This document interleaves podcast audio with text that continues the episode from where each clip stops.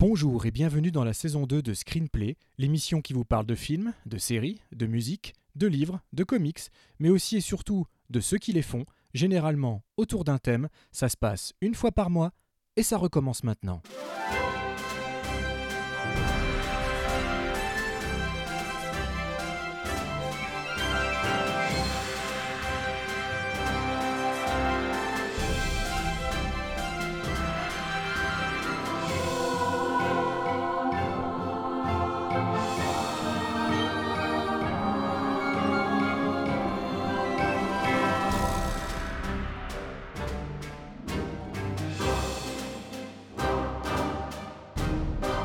Bonjour et bienvenue pour euh, ce screenplay euh, saison 2 euh, épisode 2,5 ou 3,5, on ne sait pas trop. Vivien, salut Ouais, Vivien. salut Christophe, salut tout le monde. Je crois que ça sert à rien de compter. Euh, Un coup on vous en fait une vraie, un coup on vous en fait un petit. Euh, Bref, où que vous soyez, vous êtes dans Screenplay. Alors, euh, pour ne rien vous cacher, être complètement transparent comme on le fait toujours, euh, Vivien et moi avons juste des agendas euh, fous, euh, incroyables et compliqués, ce qui fait qu'on n'a vraiment pas le temps de, de préparer une émission thématique. Euh, c'est pas pour nous jeter des fleurs, mais euh, quand on fait des émissions thématiques, ça nécessite beaucoup plus de temps de préparation, enfin un petit peu de recherche, un minimum, Euh, pas, trop quand même, hein, mais un petit peu. Là, on a, peut pas. Donc, euh, on a décidé de vous faire ce mois-ci euh, deux petits bouts euh, qui vont faire, je pense, à peu près une heure et demie.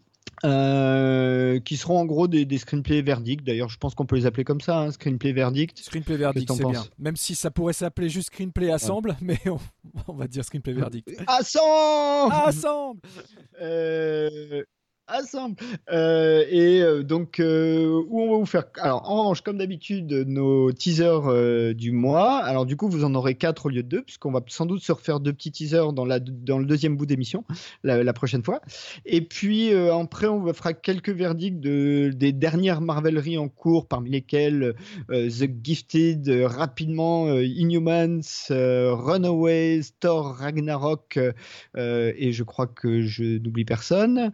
Et enfin, euh, on vous fait un gros morceau sur euh, The Punisher, qui est définitivement une série euh, qui n'a pas fini de nous interroger, je crois. Oui, c'est ça. je, je sais même pas quoi répondre, tu vois. Oui, de nous interroger, c'est le bon mot. Comme vous allez le voir dans le, dans le débat qui va suivre, il y a beaucoup d'interrogations dans tout ça. C'est ça. Bon, euh, on n'attend pas, on attaque avec euh, les BA du mois. euh, et c'est parti, les BA.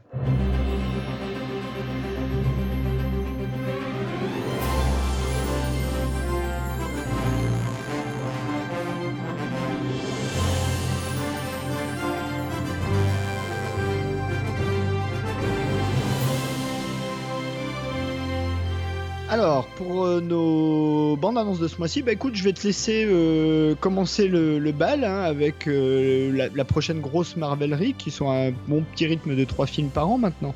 Ouais, ça commence à. enfin, je- ça commence, non, ça continue, ça continue avec. euh, Il y a même une accélération, j'ai l'impression qu'on en a encore plus qu'avant. Eh bien, sortira en février aux États-Unis, en tout cas. Chez nous, je sais plus, j'ai plus forcément la date sous, la, sous les yeux, mais je crois que ça sort à peu près dans le monde entier en même temps. Non. Donc en février Ouais, ouais. 2018 sortira Black Panther. Euh, bah, encore une marvelerie très attendue. On a commencé à voir le personnage de, Black Panther, à savoir T'Challa, euh, dans Captain America Civil War, où il faisait sa première apparition en même temps que le nouveau Spider-Man. Donc il s'en était quand même passé des choses dans ce Civil War. Et là, eh bien, on voit un trailer. Alors moi, je m'attendais pas nécessairement à, un trailer comme ça. Je trouve qu'il continue sur la même lancée que ce qu'ils font avec Thor Ragnarok. Encore une fois, on en reparlera juste après.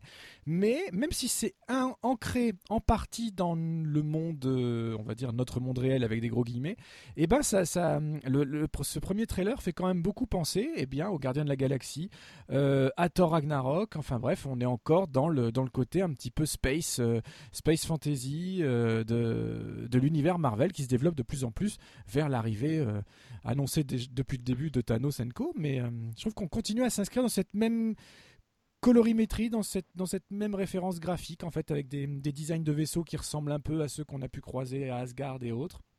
Euh, mais en mélangeant bah, forcément un côté euh, beaucoup plus, euh, alors on l'a déjà dit pour Luke Cage, mais beaucoup plus black exploitation, c'est-à-dire que là forcément par la nature même du personnage, on a quasiment que des acteurs black, à l'exception de deux acteurs qu'on a plutôt l'habitude de voir maquillés, mais ça je sais Christophe va en parler juste après, donc je vais lui laisser se délecter du non maquillage de certains comédiens.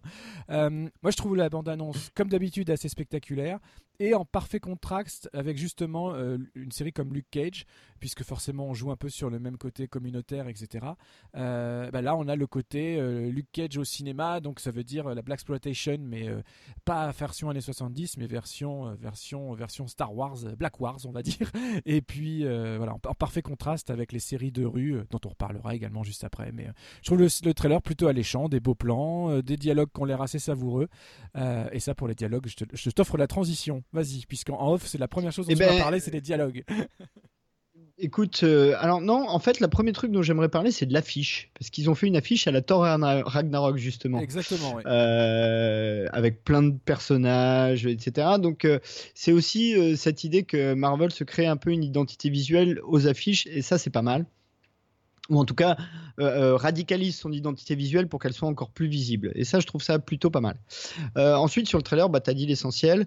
Alors, pour être honnête, ce que donne l'impression du trailer, c'est que tu as en gros 60-70% de films d'action effectivement inspirés de la Black Exploitation, mais plutôt contemporaine. je dirais entre Spike Lee et, et, et euh, euh, des films d'action euh, du même type. et effectivement, tu as tout un bout ultra avec de la technologie de l'espace et des, des, couleurs, du pourpre et des choses comme ça qui évoquent évidemment le niveau cosmique. On a souvent parlé hein, chez Marvel, tu as le niveau de la rue, le niveau standard du super-héros. Le niveau de la rue, ce serait Luke Cage, Daredevil, voilà. Niveau standard, c'est les Avengers. Et puis le niveau cosmique, c'est Thanos, Galactus le surfeur d'argent, enfin c'est à ce niveau-là quoi. Donc voilà, donc euh, je suis pour le reste, je suis globalement d'accord avec toi. Euh, et pour en revenir au personnage dont tu faisais mention, euh, c'est évidemment, je, voulais parler de Martin Freeman et Andy Serkis. Alors Andy a, on ne le voit pas souvent à visage découvert c'est lui qui joue euh, Gollum dans Le Seigneur des Anneaux. C'est aussi lui qui joue César dans, euh, la, planète des singes et euh, Sequel. donc c'est un acteur qui est le grand spécialiste du motion capture. Et en face de lui, Martin Freeman, donc Bilbo le Hobbit. Ce qui est amusant, c'est qu'évidemment dans Bilbo, ils ont une scène ensemble où l'un était déguisé en Hobbit et l'autre est en motion capture. Et là, on les voit tous les deux face à face dans une scène d'interrogatoire où ils sont à visage ou en tout cas euh, avec juste un maquillage de cinéma standard. Donc j'ai trouvé ça plutôt amusant. D'ailleurs, pour la petite anecdote, la scène euh, du Hobbit euh, dont tu parles, c'est la toute première à avoir été tournée de toute la trilogie du Hobbit. Voilà, Peter Jackson voulait ah, démarrer le tournage avec cette scène-là parce que c'était le plus celle qui raccordait le plus les wagons avec le Seigneur des Anneaux et du coup c'était émotionnellement parlant, c'était euh, intéressant. Et en plus, en termes logistiques aussi, puisqu'Andy Serkis était, euh, a été promu donc euh, sur le Hobbit directeur, réalisateur de seconde équipe, et donc il voulait le, libérer de, ce, de son entre guillemets fardeau de comédien, de manière à ce qu'il puisse continuer à travailler en parallèle de lui sur les sur les sur les scènes concernées. Donc donc voilà, ouais, c'était voilà, c'était une chouette une chouette rencontre entre les deux, puis là de chouettes retrouvailles à visage découvert, voilà.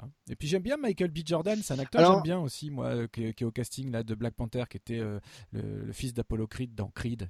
Et eh ben, Creed qui est d'ailleurs euh, réalisé par Ryan, Ryan Coogler, qui est le réalisateur de Black Panther, donc la boucle est bouclée. Je peux vous poser une question. Qu'est-ce que vous savez sur le Wakanda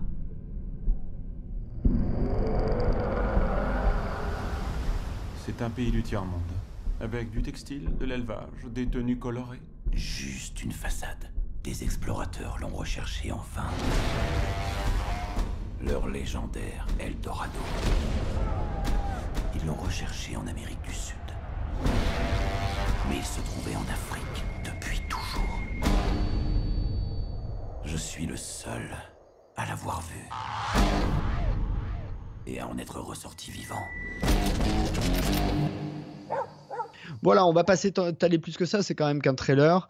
Euh, alors, euh, moi, je, vais rester dans Marvel, mais côté Fox cette fois, avec euh, The New Mutants, qui sort donc en avril 2018. Donc The New Mutants, ce qui est assez étrange quand on voit le trailer, c'est que ça n'a pas grand-chose à voir avec la BD, en tout cas moi que j'ai connu à l'époque où il s'était sorti, qui était plutôt une BD bon enfant, qui, qui, dont l'objectif en gros était de, de renouveler euh, les adolescents, la clientèle adolescente des comics à l'époque, hein, les X-Men commençant à devenir euh, des héros d'adultes, de, plus ou moins. Euh, et là, ils nous font en fait un film qui clairement s'inspire plutôt des films d'horreur. ça se passe dans un espèce d'hôpital bizarre, on voit des mains qui sortent de murs, tout est dans une ambiance inquiétante, et même l'affiche d'ailleurs évoque plutôt ça. et, et d'ailleurs, au point qu'on comprend pas très bien qui sont les héros euh, par rapport à ceux, enfin en tout cas pour ceux qui connaissent euh, les, comics, dont je suis sûr euh, que tu, fais partie. Et je, je, mettrai juste une petite note pour dire que pour noter la présence de Macy Williams, donc Arya Stark dans Game of Thrones, dans ce film.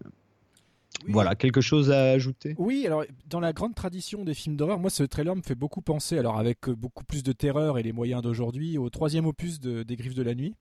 Euh, qui, se, Qui, se passait dans un asile. Dream Warriors. Dream Warriors. Et il y avait ce même. Tu vois, à un moment donné, tu as un personnage qui est dans un lit là dans la bande-annonce, et puis une forme euh, avec des mains et un visage qui sortent du mur, enfin le, mur qui prend le relief du visage et des mains, ça c'est quelque chose qu'on a déjà vu il y a 30 ans dans euh, Freddy 3 euh, ou 2, enfin Enco quoi, c'est des artifices assez assez classiques on va dire des codes du film d'horreur.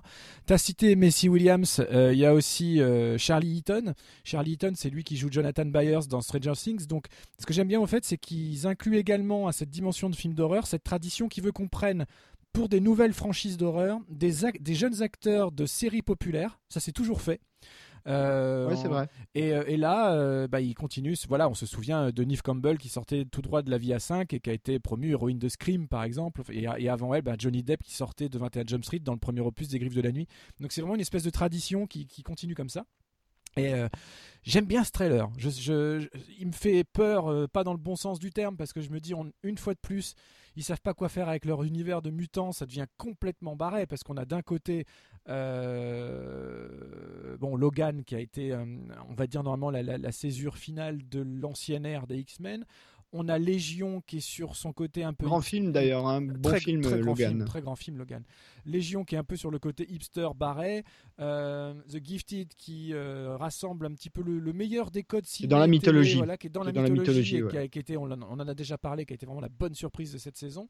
Euh, donc voilà, il, il, se passe plein de choses au niveau des X-Men. C'est pareil dans les comics actuellement. Il y a une espèce de refonte totale des X-Men, des nouveaux, des anciens, plein de nouvelles séries différentes avec les Inhumains et se la. C'est super intéressant à lire. Mais voilà, donc. J'attends de voir ce film. J'aime bien quand il y a des propositions nouvelles. Après, euh, notre ami Alexandre Letraine, qu'on avait invité lors de, nos marveleries euh, précédent scripté voilà et non non notre il était là dans, pour Twin Peaks bien sûr mais qui s'était exprimé sur le sujet dans notre dans nos dans nos marveleries euh, d'avant l'été. C'est vrai. Euh, et qui émettait justement tous ces doutes de cohésion d'univers. Bah là euh, effectivement y compris du côté de y compris du côté de Sony et de la Fox enfin enfin de la Fox en l'occurrence sur les X-Men euh, bah, il continue à brouiller les pistes, hein, parce qu'à chaque nouveau projet, c'est quelque chose de différent. Après, pourquoi pas? Ça évite la lassitude. Et encore une fois, dans les comics, c'est pareil. On peut passer d'une série euh, très comique à une série beaucoup plus adulte, beaucoup plus sombre, beaucoup plus noire, beaucoup plus SF, tout ça dans le même univers. Donc, en termes de comics, ça reste cohérent. I'm to ask you a series of questions. I want you to respond truthfully. Have you ever hurt someone? Yes.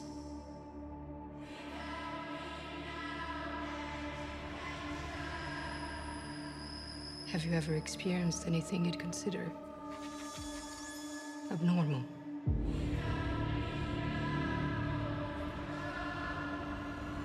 Yes.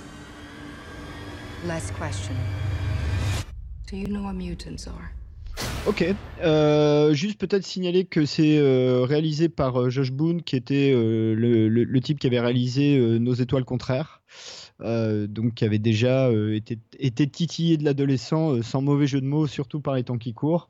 voilà, mais a priori, bon moi qui suis, euh, et toi aussi d'ailleurs, un amateur, et notamment euh, des, des slashers des années 80 et des films d'horreur des années 80, euh, on voit beaucoup de codes qu'on connaît bien, quoi. C'est ça, c'est ça. Alors, soit c'est de l'hommage trop appuyé, soit c'est de la référence. Dans la bande-annonce, c'est un petit peu trop appuyé. Moi, j'attends quand même à la vision du film, c'est d'être surpris par des nouveaux types d'effets d'horreur. J'ai pas envie de, de juste avoir un jump scare avec des choses déjà vues. J'espère qu'ils vont se renouveler et se servir surtout de ce code mutant, de ce gène mutant. Euh, voilà, le- le- que, que l'horreur vienne de l'intérieur même des personnages et pas forcément d'une force extérieure. Ça, c'est le côté le plus intéressant en fait. Bon, on verra bien. Écoute, le trailer, alors évidemment, hein, tous les trailers, c'est assez facile à voir. hein. Vous allez sur YouTube, vous, vous tapez le titre du film, et en général, ça sort assez bien. On, on le dit jamais, mais euh, bon, voilà.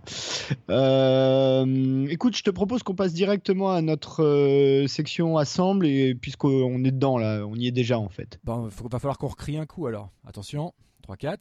Screenplay à Screenplay à 100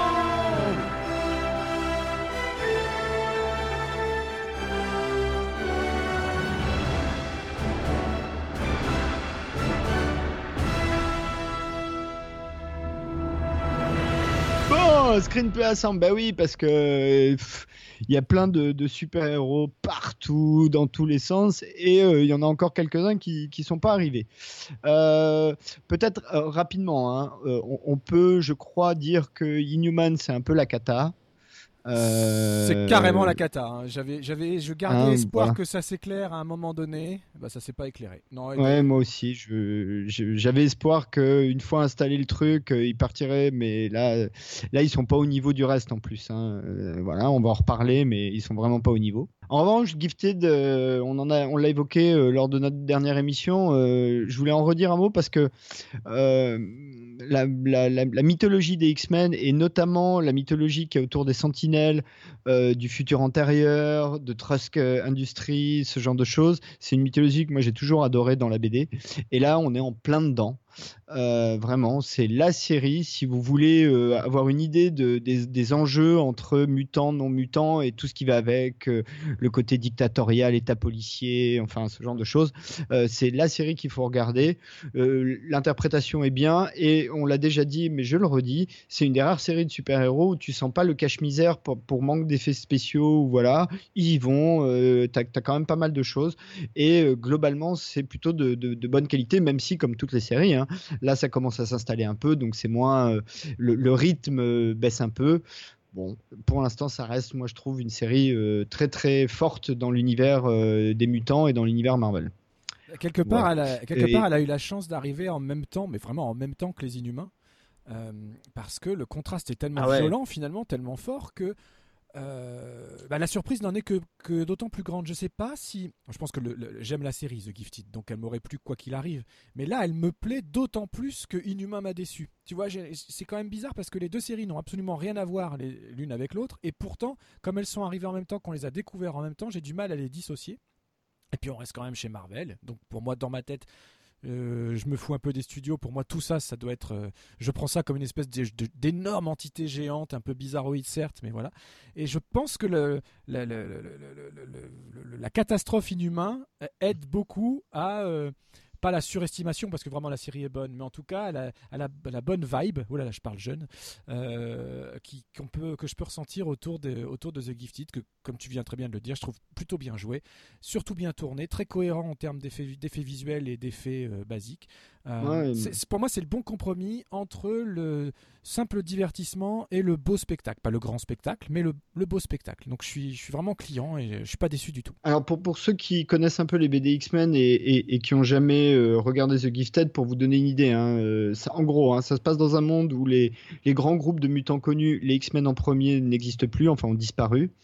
Euh, Trusk Industries a été officiellement démantelé et il y a une espèce de police qui s'appelle Sentinel Service. Ça évoquera quelque chose à ceux qui connaissent encore une fois l'univers. Euh, chasse les mutants euh, et une famille euh, dont les parents ne sont a priori pas mutants se retrouve avec deux gamins mutants et fuit avec un groupe de, la résistance, quoi, littéralement la résistance, qui essaye de faire passer des mutants au Canada et puis aussi de se battre et tout ça. Voilà, pour résumer rapidement. J'ai j'ai rien oublié, je crois, sans spoiler. Non, non, c'est bien.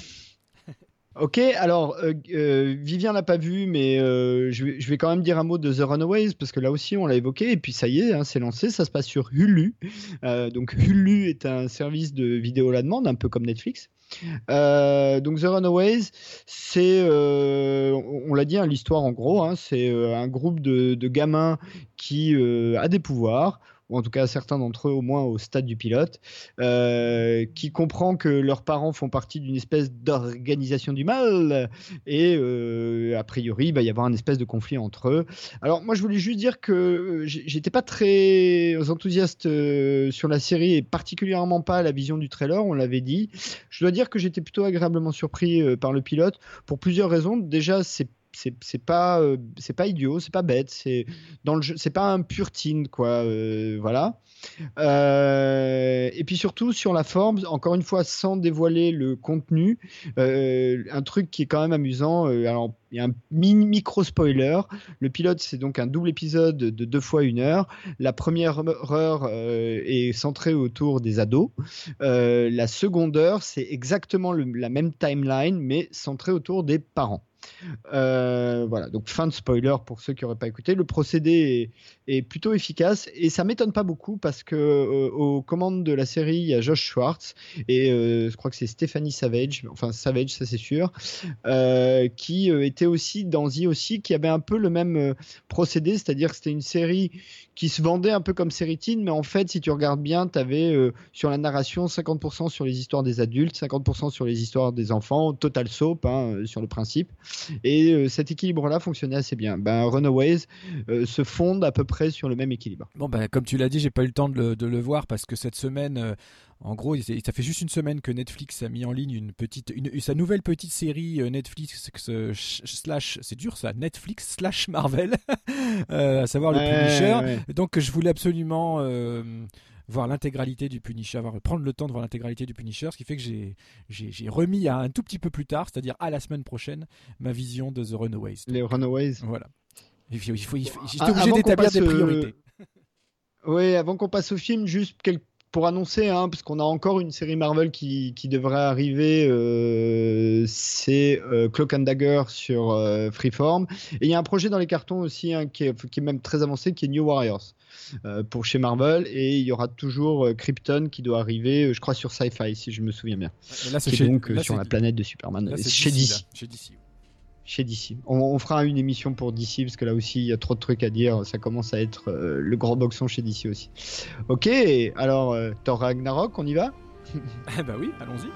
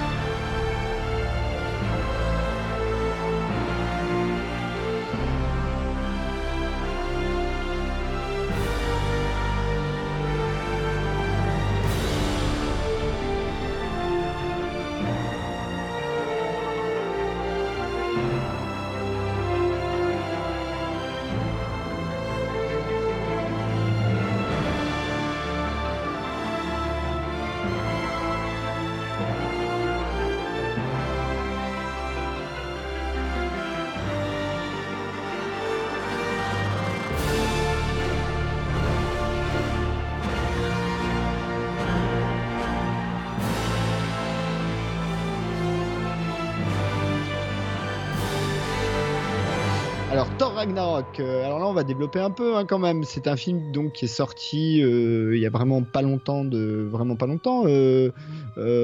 Euh, euh, je pense euh, 3 novembre, 4, euh, ou 1er novembre, quelque chose comme ça. Enfin début novembre. C'est donc un film de Taika Waititi, euh, troisième installation de la franchise Thor euh, chez Marvel, avec évidemment euh, Chris Hemsworth, euh, Tom Hiddleston, Idris Elba pour les personnages euh, récurrents euh, de Thor. Euh, ajoutons à ça euh, Mark Ruffalo, pardon, j'ai oublié Anthony Hopkins hein, qui est quand même dans le film.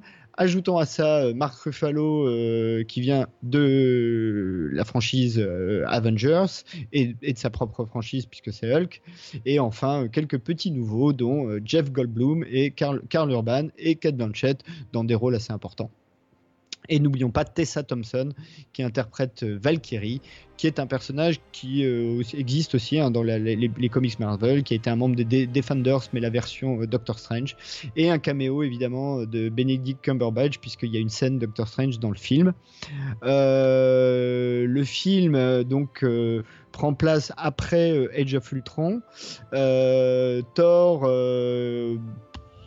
comment dire ça Euh, Thor combat une entité euh, qui s'appelle Surtur, euh, revient à Odin, se rend compte que c'est le gros boxon puisque son frangin a pris le pouvoir, retrouve son père, et puis il y a euh, godesse de, pardon, godesse, déesse de la mort euh, qui euh, surgit de ses enfers pour tout péter Asgard. Mais pendant ce temps-là, ce con de Thor, il, tombe dans un trou cosmique et il finit euh, sur une planète poubelle dans lequel il est forcé de faire des combats de gladiateurs avec Hulk et où il rencontrera Valkyrie.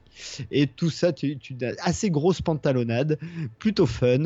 Et avant de te laisser la parole, j'annonce quand même la couleur. Moi, Thor Ragnarok, ça m'a bien fait marrer et j'ai passé plutôt un bon moment. Qu'est-ce que j'ai ri C'est encore une fois un, un sacré contraste, Thor Ragnarok, parce que au final, je suis sorti de la salle en ayant vraiment ri, mais vraiment ri, puis alors de bon cœur, hein, franchement. Ça m'a fait marrer euh, à plein, à plein de moments. Et en même temps, je peux pas dire que j'ai vraiment aimé le film tant que ça. Parce qu'il s'éloigne trop de. Il s'éloigne à la fois, il s'éloigne trop des deux précédents, ce qui est pas forcément un mal. On en a déjà parlé. C'est des films difficilement défendables, y compris le premier sur sa partie terrienne.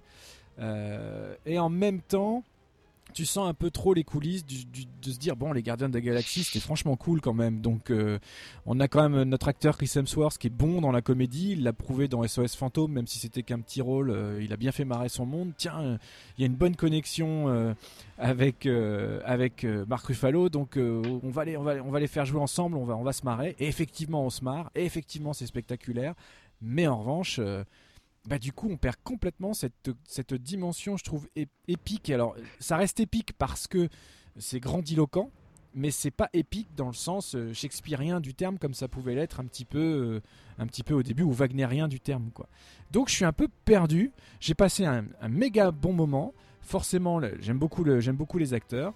Euh, j'ai détesté en revanche toutes les scènes impliquant Anthony Hopkins parce que je les ai trouvées fades euh, je les ai trouvées assez laides visuellement là sur cette espèce de, de juste de, de- vrai. de colline. C'est euh, vrai, c'est voilà. vrai. J'ai trouvé que c'était assez raté, qu'il n'y avait pas d'empathie du tout, alors que c'est quand même le moment. euh, dans le- on est dans le troisième film, on s'en spoilier vraiment parce qu'on s'en doute, ils perdent leur père. C'est censé être un moment très fort. C'est la mort d'Odin, quoi, bon sang de bois. Et pff, zéro émotion, visuellement c'est assez moche. Quand il y a des récurrences de cette scène parce qu'il y repense, etc., il n'y a pas d'émotion du tout. Euh, voilà, donc l'humour marche super bien, l'action est assez démentielle, même si certains effets de couleur sont tellement prononcés que je trouve que ça en devient pas très beau à l'image parfois. Euh, on est parfois proche du- d'un final de Wonder Woman dans les, dans les couleurs orangées, rouges, euh, un peu extrêmes, mais bon. On va dire qu'ils essayent de, de coller à la même imagerie que les gardiens, de la- les gardiens de la galaxie. Donc je suis très partagé. Voilà, j'ai passé un super bon moment. Je le reverrai avec plaisir. Je pense même que ça va être un des films Marvel qui, va, qui peut se revoir plusieurs fois avec tout autant de plaisir parce qu'il y a tellement de vannes que tu as le temps de les oublier qui te font toujours marrer parce que tu as une alchimie extraordinaire. Qu'on est enfin débarrassé des personnages terriens qui servaient à rien depuis le début. Et en plus, c'est dit avec humour. Genre, mais c'est pas elle qui m'a quitté, c'est moi qui l'ai quitté. Enfin bref, c'était plutôt, c'est plutôt, plutôt marrant. Euh, désolé, Nathalie Portman, je t'aime beaucoup dans d'autres choses, mais dans Thor, tu m'as toujours gonflé et tu le sais. D'ailleurs, c'est pour ça que t'as pas signé. oui, Il n'y a oui, pas de problème. Donc, donc voilà, je suis, je suis partagé. Mais qu'est-ce que j'ai ri quand même? J'ai vraiment, je me suis vraiment marré. Alors, euh, il y a un autre, un personnage que j'ai pas cité, mais que j'aimerais citer, qui est interprété par le réalisateur euh, Taika Waititi. Alors, euh, Taika Waititi fait la motion capture pour Surtur, le méchant démon qui sert à rien, mais en revanche, il joue le rôle de, je crois que c'est Korg, son personnage. Laisse-moi retrouver. En tout cas, qui est une espèce de d'homme pierre. super impressionnant, qui a une toute petite voix et qui parle comme ça. et qui fait une révolution. Euh, voilà, c'est un peu comme ça, comme. Euh, ça, c'est assez fun. Euh, alors, basiquement, Thor Ragnarok, c'est ni plus ni moins qu'un bu- buddy movie dans la pure tradition du terme. Vraiment, il faut le dire. Les, buddy movies à la, euh, euh, à la Midnight Run, à la Bad Boys, tous les buddy movies, euh, Arme Fatale, euh, enfin bon, voilà, c'est un bon vieux buddy movie, sauf que là, c'est Thor et Hulk. Donc voilà, mais c'est un bon vieux buddy movie dans la bonne tradition du terme. C'est d'ailleurs le truc qu'on retient, c'est-à-dire que finalement, l'histoire avec euh, Ella est vraiment très secondaire. Quand tu sors du film, c'est vraiment pas le truc auquel tu repenses. Enfin, moi, en tout cas, pas du tout. Euh, bon, Kate Blanchett fait le job, mais pas plus que ça. Alors là, je t'avoue que j'ai pas été très, euh, très impressionné. À la limite, Karl Urban est un personnage plus intéressant, je trouve. Je suis tout à fait Euh, d'accord. alors que Ils ont, et d'ailleurs, ils ont pas un temps de présence à l'écran énorme. C'est, c'est- y a- y a- non, non, non, non. Voilà, euh, c'est très, dis- très disproportionné entre euh, le- finalement le, le retour à la maison, la, la quête du retour à la maison de Thor et ce qui se passe sur Asgard avec Ella. C'est, ouais, ouais, je suis tout à fait d'accord. Mais c'est vrai qu'il lui en fait un design assez superbe. C'est joli. Hein, Il est quand- beau, ouais, elle est quand belle, elle, voilà, quand hein. elle déploie ses, ses grandes cornes, etc. C'est comme si elle avait plusieurs cornes d'élan, etc. C'est très très beau. Elle, elle est impériale comme d'habitude. hein, C'est une femme assez, euh, assez divine. hein, Oui, de elle est magnifique façon, en quoi. plus. Mais effectivement, le, le personnage a tellement pas de consistance, quoi. C'est juste, euh, je suis euh, votre sœur cachée, je veux vous tuer. Voilà, en gros, c'est tout. Et euh, t'as bien raison, t'as bien raison. Karl Urban a plus de nuances. Et là encore, c'est marrant parce que on, en revient Et une finalement belle, et une belle scène, une belle scène finale quand même. aussi. Karl Aussi. Urban. Et euh, on en revient encore une fois à des retrouvailles euh, Seigneur des Anneaux, hein, puisque euh, les deux étaient dans, Bah, le, évidemment, dans le Seigneur des Anneaux. évidemment. C'est très ça, qui est- c'est ça qui est drôle. C'est très rigolo aussi, voilà. Ça, c'est assez drôle. Euh, mais il se rencontre, je, je crois pas qu'il se rencontre dans Le Seigneur des Anneaux Non, parce non, que non, Karl Urban, c'est Éomer qui apparaît dans les deux tours et euh, Kate Blanchett, c'est Galadriel qui n'a vraiment de, scène euh, que dans euh, la communauté de l'anneau. Donc je crois pas qu'ils se croisent, mais c'est vrai que c'est amusant. Moi, je dois dire que en termes de réal, je suis assez d'accord avec toi. Ah non, en termes de personnage, pour finir, sur le grand master Jeff Goldblum. Alors, Jeff Goldblum fait du Jeff Goldblum. Donc, moi, j'aime bien quand il fait ça parce que je trouve que son personnage un peu un peu apprêté, précieux comme ça, avec, euh, il est très physique en fait, sans l'être, sans donner l'impression de l'être. Euh, je trouve ça assez fascinant à voir. Après, euh, bon, ils nous refont le collectionneur des gardiens. Enfin, c'est grosso modo, c'est le même personnage, quoi. Exactement. Mais il est succulent. Il est succulent. Vraiment. La scène, euh, il a une scène euh, post-générique euh, qui est assez drôle d'ailleurs, où il a un dialogue assez marrant qui, qui a aucun intérêt après dans le dans l'univers, hein, mais parce qu'il y, a une- il y a deux scènes post-génériques comme maintenant c'est tout le temps le cas, une euh, mid-credit, c'est-à-dire à la moitié des- du générique qui euh, t'annonce la suite, comme maintenant c'est encore une fois c'est le cas, enfin en tout cas là c'est plus vers Infinity War que ça va, euh, sans spoiler, et tu as une scène post-générique fun, et là celle-là en l'occurrence euh, elle, est, euh, elle est avec autour du Grand Master et de Korg, donc euh, elle est plutôt marrante et plutôt fun, et là effectivement on est sur le ton euh, Gardien de la Galaxie totalement. Euh, Peut-être un mot aussi sur euh, Tom Hiddleston, Loki, Toujours lui, hein alors, il y en a toujours qui. On entend souvent dire qu'ils volent la vedette à Chris Hemsworth, etc. Moi, je suis pas d'accord. Je trouve que. Je, je maintiens ce que j'avais dit déjà euh, à l'époque du deuxième. Je trouve que depuis un moment, Tom Hiddleston, que j'adore, hein, attention, il, il est très bon en Loki, mais il en fait un peu trop. Moi, je, je trouve qu'on est vraiment dans la caricature du, du méchant gentil et qu'il cabotine à mort et que ça se voit, qu'il s'en cache pas. Et il est- je le préférais honnêtement dans le premier, dans le premier Thor et même dans le premier Avengers, où là, il était vraiment beaucoup plus en nuance, où ça restait un vrai méchant potentiel. Là, le côté méchant de Loki, t'y crois plus du tout. Finalement, il a même des Ah traits, non, il a même des, il a même des traits assez doux, etc. Il est dans le, il est dans le même, dans le même esprit d'équipo comédie euh, qu'il peut y avoir tout au long du film. Donc, euh, oui, euh, je- oui, j'ai- j'aime bien le personnage, mais euh, pas à la hauteur de ce que de ce qu'on peut lire ou entendre un peu partout. Je ne trouve pas que que Tom Hiddleston vole la vedette à Chris Hemsworth. Et en plus, je trouve qu'en termes de, de comédie pure, de jeu comique, de timing comique, effectivement, Chris, ah, Chris Hemsworth est vraiment très très doué. Et, et- Oui, il a un ouais. vrai talent. hein. Ah ouais, vraiment, vraiment, vraiment. Il a, il, il a un vrai talent euh, comique. Euh, Mark Fallow aussi. Il se fait quand même une bonne partie du film en motion capture et ça doit pas être facile. Euh, et euh, il, il a une partie où il est euh, Mark Ruffalo et qui est assez fun aussi, euh, qui est assez marrant. hein. Toute cette partie-là, en fait. Toute... Alors, pour, pour expliquer un peu le- le- le- la genèse du film, du côté Waitiki, c'est une des grosses inspirations, d'après ce que j'ai pu lire, c'est les aventures de Jack Burton dans Les Griffes du Mandarin, film de John Carpenter que je pense on, on sera d'accord pour dire qu'on l'adore tous les deux, ce film. Oh oui. Euh, oh oui. Moi, c'est un de mes préférés, hein, Carpenter, euh, les, les Big Trouble in Little China, dans son titre euh, original, qui est donc aussi un buddy movie euh, fun, drôle, avec plein d'humour, euh, voilà. Euh, ensuite, les deux inspirations en termes de comics, ça vient, je crois que c'est dans Siège, dans le crossover Siège où Asgard se fait détruire, donc pour la partie asgardienne. En revanche, tout ce qui se passe dans la planète poubelle, là, c'est Planète Hulk, où en gros, c'est un, c'est un crossover, je sais plus si c'est un crossover d'ailleurs, euh, dans lequel euh, Hulk est sur une planète et dans une euh, arène et combat d'autres créatures étranges et merveilleuses de l'univers cosmique coloré de Marvel. Voilà, bah là, ils ont un peu mélangé les deux et ils se mettent sur la gueule allègrement entre Hulk et Thor. Et le- le- il y a un fight, un gros fight, mais qui est assez fun et où tout le monde s'en prend plein la gueule. Alors ça, c'est assez drôle. Voilà, peut-être sur les, les- les adaptations de comics, t'as as, d'autres infos que j'aurais peut-être pas. Non, non, non, tu les as bien donnés. Après, c'est pas un crossover. Planète Hulk, c'est carrément un run en fait. hein. C'est toute une Voilà. série euh, C'est un run, dé- voilà, dédiée à Hulk. Non, non, je- je- juste pour revenir sur le tout début du film, on n'en a pas parlé, mais Benedict Cumberbatch est dans le film. Et, Ah oui. euh, et oui, et le Docteur Strange est là, est bien là, et j'adore toute cette séquence. Très comique pour le coup. C'est vraiment une séquence très comique. Très joliment tourné d'ailleurs. Voilà, très Et c'est pas facile, parce que ça bouge beaucoup. Exactement. Donc on est euh, dans cette espèce de cohérence d'univers où là, euh, Waititi reprend un peu les codes visuels qu'il y avait dans le film Doctor Strange et il les met à sa sauce et les deux univers se mélangent bien. C'est drôle. il Y a... Et là, là, t'as du répondant comique. Là, le timing, la discussion entre les deux avec le avec le verre de bière, l'énorme verre de bière, euh, fût de bière, on devrait dire, qui se remplit tout seul, sans arrêt, etc. Qui se remplit tout seul.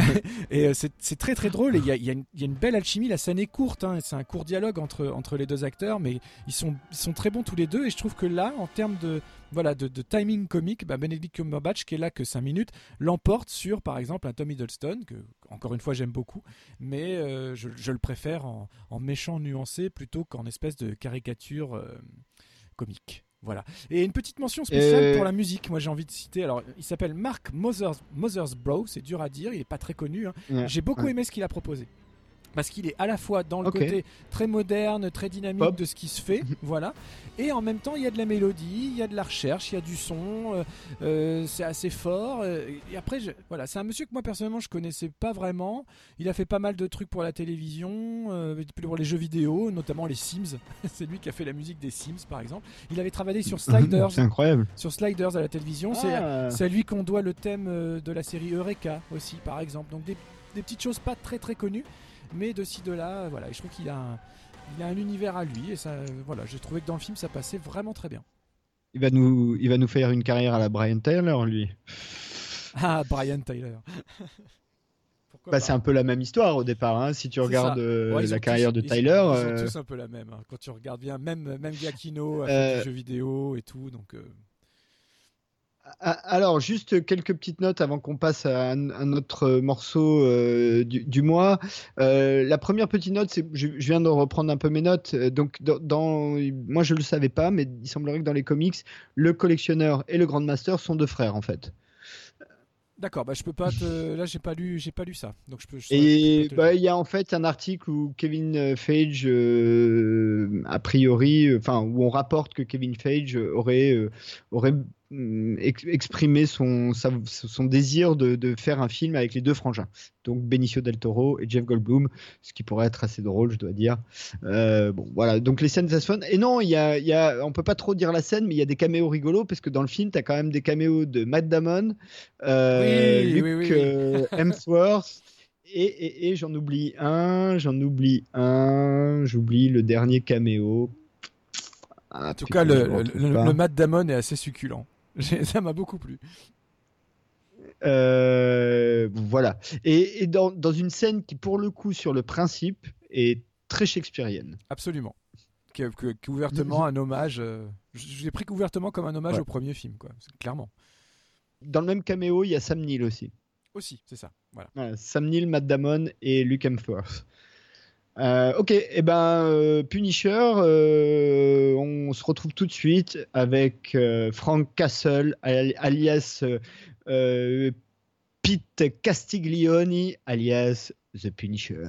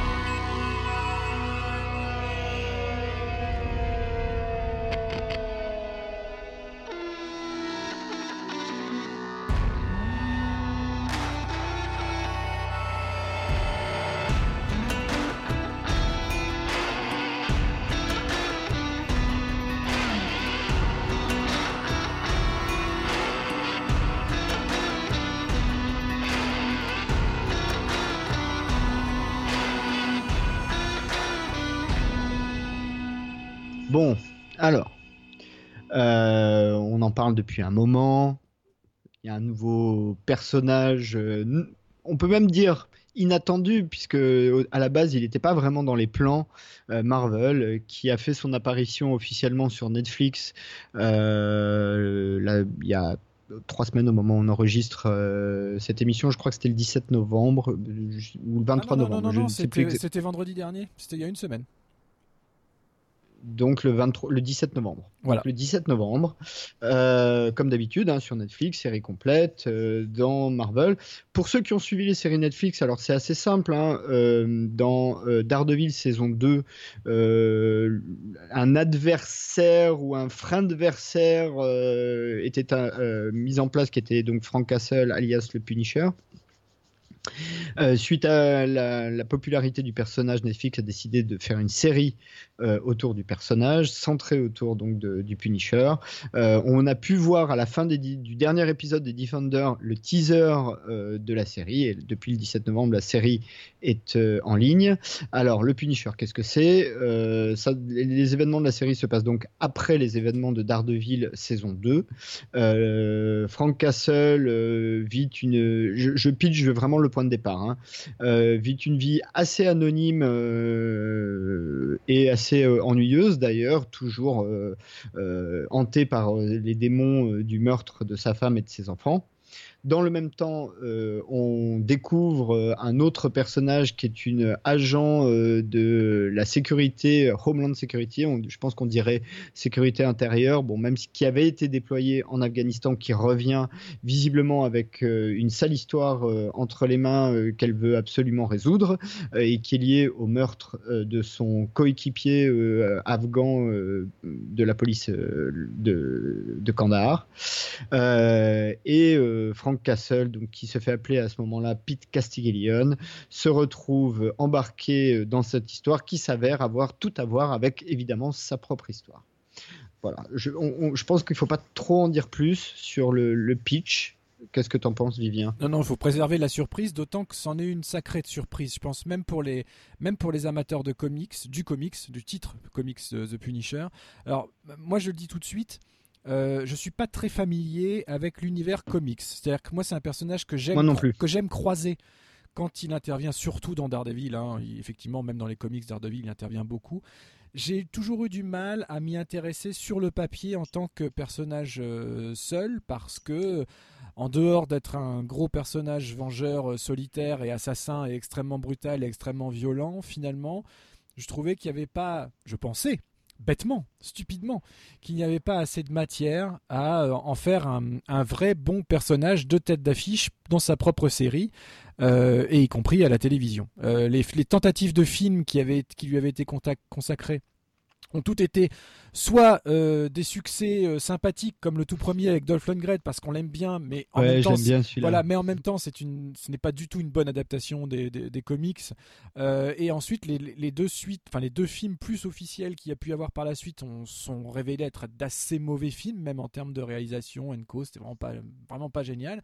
Donc on avait tout à craindre Sauf que quand le personnage est arrivé dans Daredevil saison 2, eh ben, en gros, j'ai retrouvé exactement ce que j'attendais d'un personnage comme le Punisher dans les comics, à savoir un antagoniste euh, de qualité, de choix entre lui et Daredevil. Avec des, moi, je, me suis jamais remis hein, de la scène où, ils sont sur les toits, ce, dialogue qui pour certains peut sembler interminable et qui pour moi a été euh, une espèce de bonbon sucré euh, hyper intelligent, savamment écrit, etc. J'adore ce dialogue entre les deux sur la notion de justice et ce que ça doit être, comment l'appliquer. Voilà, ce, choc des, ce choc de façon de voir en fait, ce choc de, de entre les deux personnages. Et voilà, ça fait partie des choses les plus brillantes honnêtement qui m'ait été donné de, voir et d'entendre sur ce genre de choses à la télévision. Et euh, mais, je, mais, je, ne voyais pas le potentiel du personnage seul. Euh, et c'est exactement ce qui se passe avec la série The Punisher. Euh, là où Netflix a eu l'intelligence, c'est de lui. Mais en même temps, là où les puristes crient déjà au sacrilège, c'est de le faire travailler en équipe. Ça, c'est la grosse surprise de cette saison. On va pas trop en dévoiler, comme tu le dis, mais voilà, Frank Castle. D'une manière à un moment donné, on va se faire une spoiler alert voilà. parce qu'on peut pas parler de la série sans, sans, parler de ce personnage. Donc, en gros, pour faire simple, euh, il a un acolyte, avec des gros guillemets, hein, mais bon, qui, voilà, dans le personnage. Au départ contraint. Au départ contraint. Personnage de David Lieberman, euh, qu'on appelle Micro, ou qui se fait appeler plutôt Micro. On vous en dira un peu plus tout à, l'heure. Là, pour l'instant, je reste juste dans le, dans le ressenti. Et j'ai trouvé que c'était assez brillant parce que. Euh, justement, la série, la série Le Punisher est presque tout ce qui n'est pas, à ma connaissance en tout cas, les comics. C'est-à-dire que là, au lieu d'avoir un type qui est juste une espèce de brute implacable, mais rassurez-vous, il y a des séquences où il l'est bien évidemment, et là c'est hyper jouissif, c'est euh, une série sur euh, vraiment sur le parcours psychologique d'un homme brisé, d'hommes brisés au pluriel, puisqu'on en suit plusieurs. C'est une vraie réflexion sur le traumatisme de guerre, mais une vraie, vraie réflexion. Il y a un personnage pour ça dont on parlera un petit peu après, qui est absolument brillant, avec un jeune acteur tout aussi brillant. Et j'ai trouvé que c'était 13 heures hyper équilibré, une vraie série avec des suspens de fin d'épisode, même si euh, voilà, on peut tout à fait euh, libre à vous de, binge-watcher ou de regarder un épisode par semaine. Vous aurez le suspense qui vous donnera envie de, revenir la semaine d'après. C'est brillamment réalisé, avec sobriété. Mais en même temps, il y a beaucoup de plans. Par exemple, alors je sais plus dans quel épisode parce que en une semaine, voilà, tout se mélange un petit peu. Mais il y a juste un épisode où il y a un dialogue euh, et, ce dialogue, c'est juste un, ça pourrait être juste un chant contre chant dans un bureau. Or, il y a des plans de loin, de près, plans moyens, plans rapprochés, etc. Ou même pour un dialogue, ça n'a pas, ça n'a l'air de rien comme ça, mais il y a un vrai sens du cadre. Euh, et du cadre fixe. Il n'y a, a, pas a pas de mouvement superflu. Il y a des très bons effets de réalisation. Tout le final euh, la scène d'action finale, j'en dis pas plus. Je veux même pas vous dire dans quel endroit, à quel endroit ça se passe, etc. J'ai trouvé ça brillant. On peut penser un petit peu au volte-face de John, de John Woo à un moment donné. Euh, c'est vraiment, vraiment. Sans les colombes. Sans les colombes, et heureusement. et, encore plus brutal. Cette scène est très très brutale. Mais voilà, j'ai trouvé que c'était très intelligent, très très bien écrit, magistralement tourné. Euh, la musique, on peut pas en dire grand chose. Elle est, euh, ah, c'est, un très beau score, très intelligent aussi. Ça se fond bien, ça accompagne bien les choses. J'ai pas encore eu le temps de, de, tenter l'écoute euh, seul, mais ça, je vais, je vais le faire euh, pas plus tard que la semaine prochaine. mais vraiment, je suis sous le charme. C'est, je pensais pas que ça me plairait autant. Le fait qu'il y ait autant de ramifications, la présence de Karen Page qui, qui est là, euh, en revanche, euh, une belle euh, belle partie d'ailleurs. Très belle partie. En revanche, c'est la première série Marvel Netflix sans le personnage où il n'y a pas, ouais, ouais, exactement. Et, à plusieurs, il y, a plusieurs moments où tu penses qu'elle va intervenir, mais au final, au final, c'est pas elle. Et voilà, voilà pour mon premier ressenti. Il y a beaucoup de choses, il y aurait beaucoup de choses à dire. voilà, à toi. Ah bah, non, alors bon, on a tous les deux. Alors je pense que maintenant vous avez tout, le monde a compris que c'est une série qui nous a assez enthousiasmés euh, tous les deux. Euh, Il y a peut-être deux, trois choses à dire. Euh, tu disais la musique. je voulais parler, je voulais dire un mot sur le générique de début. Déjà que moi je, trouve assez beau. C'est un générique en noir et blanc avec des effets de fumée qui sont plutôt assez réussis et une musique qui s'inspire du blues et qui, qui te met dans une ambiance un peu western. Euh, et, du coup, c'est quand tu le vois pour la première fois, tu dis ah ouais ok, bah c'est Punisher, ça va défourailler dans tous les sens, euh, il va y avoir des face-off euh, des familles, etc. Effectivement, quand tu vois la série, et c'est ce qui à mon avis, et j'en suis d'accord avec toi, en fait sa qualité, c'est déjà un bizarrement, c'est pas du tout une série de super-héros, mais alors pas du tout. Ça aurait pu être, ça aurait pu ne pas être le Punisher que ça aurait marché aussi bien, euh, quasiment. Euh, voilà, ça c'est la, première remarque qu'il faut faire. Deux, euh, c'est une série qui a un contenu à la fois, euh, j'ai envie de dire, euh, individuel, émotionnel, euh, tu le disais, sur le traumatisme de guerre, sur, euh, sur la famille, sur tout un tas de, de, questions, mais en même temps un contenu politique aussi. Hein. Euh, il faut quand même pas le pas l'enlever, le, il y a un vrai contenu politique. Qui est, et je trouve que... Qui est intrinsèquement lié à leur, euh, à leur détresse d'ailleurs, hein, à la détresse d'un perso comme le, le ouais. personnage du jeune Lewis Wilson, c'est avant tout les, les, les, Exactement. Alors là, il y a un vrai, vrai provoque son traumatisme. Exactement. Il y a un vrai contenu politique. Et si en plus tu le mets en perspective avec le moment où sort la série, c'est-à-dire dans l'Amérique de, de, de, de, Donald Trump et ce qui va avec, euh, du coup, la série a un écho euh, assez étrange. Et je dois avouer que, encore maintenant, moi je l'ai fini il y a quelques jours maintenant, encore maintenant, il y, a, il y a tout un tas de discours dans la série dont je ne sais pas si je les trouve euh, intéressants ou s'ils me gênent pour être honnête, hein, euh, c'est une série qui est assez radicale euh, et, moi je trouve qu'elle est même plus radicale politiquement qu'elle ne l'est euh, dans l'action, même si l'action peut être assez brutale et même assez trash. Euh, voilà, euh, mais c'est une série radicale euh, et, encore aujourd'hui, moi, c'est une série qui m'interroge. Alors rien que pour ça, elle mérite d'être vue parce que une série qui fait que encore quelques jours après, on se pose des questions sur certains discours et certains contenus et et la, frontière est tellement grise que on n'est pas bien sûr de, comment les recevoir. Est-ce qu'on doit s'en révolter ou est-ce qu'on doit les comprendre ou voilà. Euh, et donc à ce niveau-là, la série est très juste. Et enfin, je, je, conclurai cette, cette, partie euh, avant qu'on rentre vraiment dans les détails en disant qu'il y, a quand même l'énorme surprise de John Bertal. Donc John Bertal est l'acteur qui joue euh, Frank Castle, qui moi jusqu'à maintenant, je l'avais vu dans The Walking Dead, dans deux trois autres trucs j'avais pas trouvé hyper convaincant. Je l'avais trouvé bien dans Punisher, mais c'est un second rôle. Et on a vu avec Luke Cage que le second rôle d'une série n'est pas forcément le, premier rôle d'une autre, euh, que c'est beaucoup plus compliqué que ça. Euh, et, euh, là, je dois avouer qu'il euh, m'a complètement convaincu dans la série, qu'il tient jusqu'au bout. Peut-être à l'exception de l'ultime scène que je trouve presque hors du ton de la série euh, c'est peut-être un des trucs qui me gêne le plus, c'est la, la, toute dernière scène de, de, du 13e épisode. Euh, mais sinon, à part ça, euh, c'est une série, moi je trouve, qui te fout une, un peu une claque quand même. Une, un énorme coup dans la gueule, même pour, pour, dire. Une grosse tatane. Alors, à, à, la, à, la, fois, je suis assez d'accord sur le côté un peu décalé de la toute dernière scène. En revanche, et sans la préciser, pour garder le suspense pour nos auditeurs, la dernière phrase je l'ai adoré. Le dernier plan de la série et la dernière phrase, je l'ai adoré parce que c'est oui, vraiment oui, oui. osé, c'est couillu, il n'y a pas d'autre mot de la part des scénaristes euh, et créateurs de finir la série The Punisher sur cette phrase-là. Et euh, depuis que la série... on est en spoiler là. Ouais, mais bon, je, je vais pas la dire. Je préfère pas la dire du tout. Et, euh, et voilà, j'ai eu l'occasion de discuter cette semaine avec euh, avec des passionnés de comics qui euh, adorent le personnage, qui adorent lire les, les, les titres de Punisher et qui ont ceux-là, pour les puristes, étaient assez déçus de la série parce que pas assez badass, pas assez d'action, euh, pas assez voilà le Punisher a cette euh, réputation de ne jamais rater euh, de ne jamais rater un tir par exemple et là il en rate quand même pas mal. Mais j'ai envie de dire heureusement. D'abord, il y, a forcément une déformation du personnage quand on passe d'un média, d'un médium même à un autre. Euh, quand on passe du papier à la télévision, euh, forcément qu'il y a beaucoup de choses qui changent, surtout au format sériel où on doit raconter une histoire pendant 13 heures. Moi, je voyais pas honnêtement comment on pouvait nous faire une série The Punisher sur un type tout seul qui charge des munitions, qui va dégommer des gens pendant 13 heures sans autres personnages, sans autres subtextes, etc., comme c'est le cas dans les comics. Mais il faut pas oublier qu'un comic, c'est 20 petites pages euh, où il peut défourailler à tout va, c'est pas un problème puisque c'est le principe, ça va vite à lire un comics.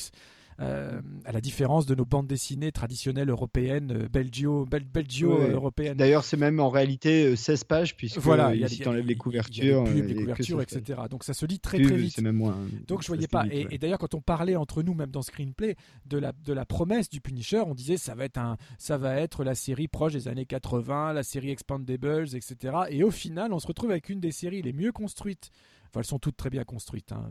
y, compris Luke Cage, dont on a dit, dont, on a émis pas mal de réserves. À plein de niveaux, elle est tout aussi bien construite que, les autres, mais ça, on en reparlera plus tard. Et, euh, et, voilà. Et en fait, c'est pas du tout ce qu'on attend, enfin l'image qu'on pouvait se projeter de ce que serait la série, au final c'est pas du tout ça. Alors quand il y a des séquences d'action, c'est hyper badass, mais quand une série comme le Punisher démarre sur un règlement de compte de 4 minutes, la séquence pré-générique, on a 4 minutes de Punisher tel qu'on l'a quitté, avec le crâne sur son, sur son, sur son, sur son gilet euh, par balle, euh, qui défouraille des mecs à coups de, à coups de bagnole, à coups de flingue, euh, à main nue dans des chiottes. voilà, et on se dit ah bah oui si c'est bon, c'est bien ce qu'on attendait, c'est bien le Punisher il est implacable, il casse tout. Et à la quatrième minute, il brûle son costume. Ça, c'est pas vraiment un spoiler, c'est la quatrième minute de, l'épisode pilote avant générique. Et là, on se dit, moi, franchement, je me suis dit, What Quoi? Ah non, ils vont pas nous faire ça. Ils vont pas nous refaire le coup du on n'assume pas le côté euh, personnage dessiné. Donc en fait, ça m'a super énervé cette quatrième minute, quand on le voit brûler son costume, je dire, oh non, c'est bon. ok, on est dans le, ok, on est dans le phénomène Marvel de rue, etc. Ok, on est dans les séries pour adultes. Ok, on est sur un autre niveau. Mais pourquoi se priver des costumes? Pourquoi se priver des codes? Et en fait, j'étais embarqué dès la fin du pilote. C'est vrai que le pilote, c'est l'épisode qui est un petit, qui est vraiment en marge de, tout le reste. On, peut, dire qu'il y a le pilote et il y a les 12 autres. Vraiment, on peut dire ça. Euh, et, euh, et, au final, ça a emporté mon adhésion. Ce n'est pas une origin story c'est une réorigine story. C'est-à-dire que on a connu Frank Castle dans Daredevil saison 2. Il boucle l'arc narratif de Daredevil saison 2 dans les quatre premières minutes de sa propre série. Mm. Et après, le, de ces quatre premières minutes naissent toute la, toute la nouvelle, nouvelle origin story de Frank Castle. Et j'ai trouvé ça en fait brillant. Ce qui, qui, est d'autant plus fort quand finalement il revient en costume, quand il revient à la brutalité, quand il revient, etc. Tout ce Memento Mori. Voilà, tout ce parcours euh, fait que ce qui m'a énervé, ce qui m'a fait peur plutôt qu'énervé, ce qui m'a fait très peur à l'épisode pilote, a emporté une adhésion totale sur les 12 autres. Ça t'a fait la même chose ou pas? Ouais, totalement. Euh, je, pense même que c'est le cahier des charges en fait. Ça, ce, que tu, ce que tu viens de, nous euh, relater, c'est exactement à la base le cahier des charges de la série. C'est en gros comment, avec un personnage qui a été un second rôle d'une série, qui est un peu le même que Luke Cage d'ailleurs, hein, euh, on refait une origin story d'une certaine manière. On, crée le personnage. Donc là, effectivement, Paris gagné, clairement. Euh, après, ce qui est intéressant, c'est qu'il euh, y a toujours des influences. Hein, on le dit souvent, euh, les séries Marvel prennent toujours un, genre en particulier, comme le film d'arts martiaux pour Iron Fist, la black exploitation pour Luke Cage, le film noir pour Jessica Jones, voilà ce genre de trucs. Ben là, en fait, c'est un espèce. Alors, je, continue. Hein, c'est le fils naturel entre un film à la Rambo. et un Vigilant Movie à la euh, Taken ou, euh, ou euh, un justicier dans la ville, ce genre de truc. Non? Tu, tu es d'accord ou pas avec ça? Je suis, je suis, assez d'accord avec la dimension. avec un talent d'écriture supplémentaire. Et ça, je ne saurais pas à quoi le, à quoi le rapprocher. Mais, mais c'est vraiment ça. C'est vrai que le parallèle avec Rambo, on se le fait assez, assez vite parce que on a ce même type de c'est une arme fatale une espèce d'arme fatale torturée quoi un traumatisé, de, guerre, euh, guerre hyper efficace, euh, hyper fort, etc. Euh, mais il a, no offense à, John Rambo, mais il a, il a beaucoup plus d'intellect que ne peut l'avoir John Rambo. ça, ça, se voit. Et alors, bah, justement, ça c'était mon deuxième point. C'est, je crois, une des premières séries Marvel que je vois où le- les personnages, leur motivation, leur, euh, c'est absolument limpide. C'est-à-dire que euh, parfois, euh, je trouve que dans les séries Marvel, des fois, les motivations, ils, ils- ils disent un mot ou ils disent une phrase, mais tu crois pas vraiment en fait. Tu n'as pas le charnel. Là, je trouve que tous les personnages, vraiment tous, euh, tu, tu as, vraiment un, un charnel avec eux. Et, et je mettrai une mention spéciale pour Ben Barnes, qui donc interprète, interprète Billy Rousseau. Billy Rousseau. Euh, ah, chose amusante d'ailleurs, Ben Barnes euh, joue vaguement euh, dans Stardust, dans lequel joue Charlie Cox, aka Daredevil. Ça, Oui. c'est assez amusant. Et pour ceux qui ne connaîtraient pas Ben Barnes, c'est Prince Caspian dans la franchise Narnia. Et moi, je l'avais adoré Donc, dans le film Dorian Gray, où il joue Dorian Gray et il, Et campait voilà, un Dorian et il Gray joue Dorian. Ouais. Et là, qui fait vraiment un personnage. Alors là aussi, tu comprends d'où il vient, tu comprends ses motivations, euh, tu comprends euh, et un des adversaires. Enfin, bah, putain, là, c'est un gros spoiler quand même, euh, puisque tu, tu l'apprends que assez tard. Euh, donc désolé Mais- pour mais ceux qui n'ont pas vu la série. Tu t'en doutes quand même. Tu- oui, c'est vrai. C'est vrai. Euh, Il y a effectivement tout l'arc, parce que une, autre intelligence de la série, c'est que on, a donc parlé hein, de cet arc narratif avec euh, cette espèce de conspiration où on essaye d'étouffer euh, un truc, mais en même temps, à l'intérieur de ça, tu as un autre arc narratif qui commence, je pense, épisode 3 ou 4, même s'il est annoncé quasiment dès le début, et qui s'achève avant la fin, hein, qui s'achève peut-être à l'épisode 10 ou 9 euh, qui est autour donc euh, personnage de Lewis Wilson, qui est donc un, euh, euh, un jeune vétéran d'une certaine manière, euh, qui n'arrive pas à, revenir au monde normal, euh, qui est vraiment très bien foutu, dans lequel il y a un- là aussi un vrai contenu politique euh, qui oblige à se poser beaucoup de questions et des questions pas simples. Euh, et je, je pense que tu voulais en dire un mot parce que tu l'as Oui. quasiment annoncé dès le début. j'ai vraiment adoré. Alors, l'acteur s'appelle Daniel Weber. on il jouait Lee Harvey Oswald dans la mini-série euh, 22-11-63, adaptée, euh, produit par. J.J. Abrams et adapté de- du roman de Stephen King. Donc, il, il jouait déjà très bien euh, dans, dans cette mini-série-là. Et là, il explose l'écran, hein. Dans, tous les, dans, tous les sens du terme. Je l'ai même pas fait exprès, celle-là. Euh, Ouais. mais cette scène où il euh, il n'arrive pas à dormir, donc c'est un jeune vétéran qui, qui est traumatisé, qui n'arrive pas à dormir dans un vrai lit, etc. Et euh, cette scène où il prend sa pelle et il va creuser une tranchée dans le jardin pour dormir en plein mois de novembre euh, dans un trou sous la dans le terre, froid. dans le froid, parce qu'il n'arrive pas à s'en remettre. C'est euh, comme tu dis, ça se fait poser beaucoup de questions, des questions intelligentes, des questions importantes. Euh, et en même temps, il va jusqu'à commettre un acte irréparable qui n'est pas pardonnable. Mais en même temps, ce- ce- Exactement. le fait de filmer tout son cheminement, on arrive à le comprendre.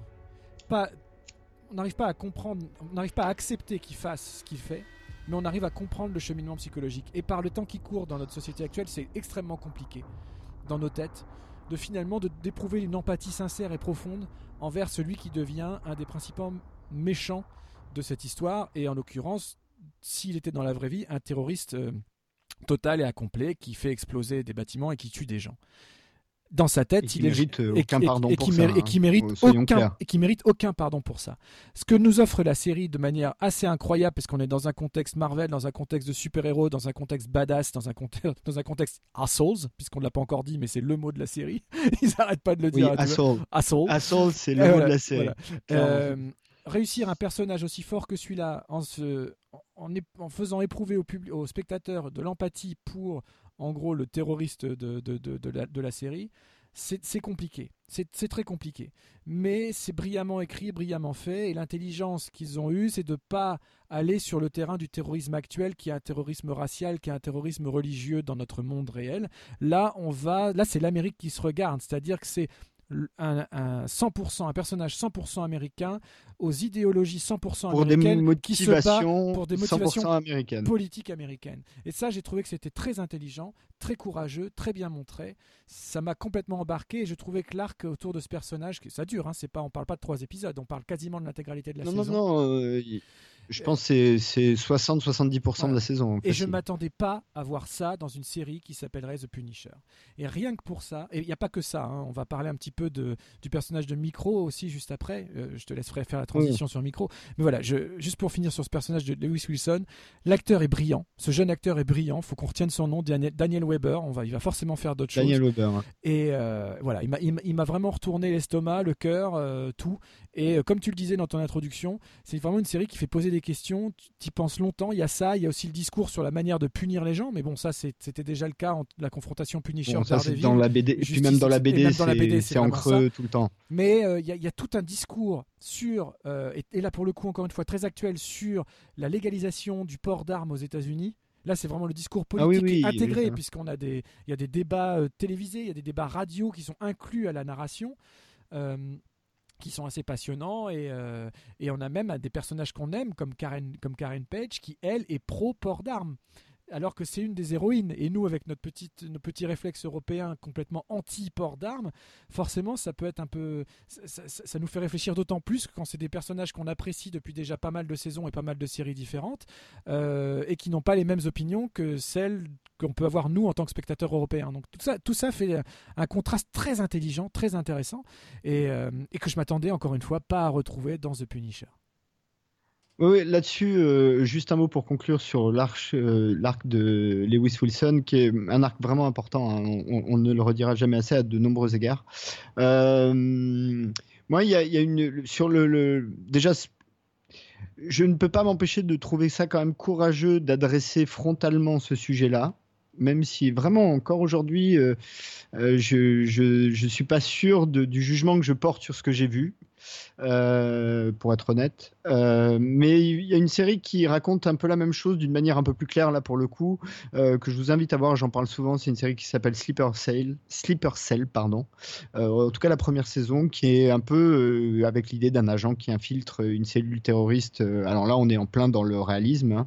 Si vous voyez la série, vous comprendrez. Mais c'est une très bonne série aussi qui adresse le sujet où effectivement qui, qui, oblige à se poser des questions. On perd jamais de temps à se poser des questions. Hein. Euh, il faut juste euh, essayer de ne pas avoir de trop mauvaises réponses. Euh, voilà.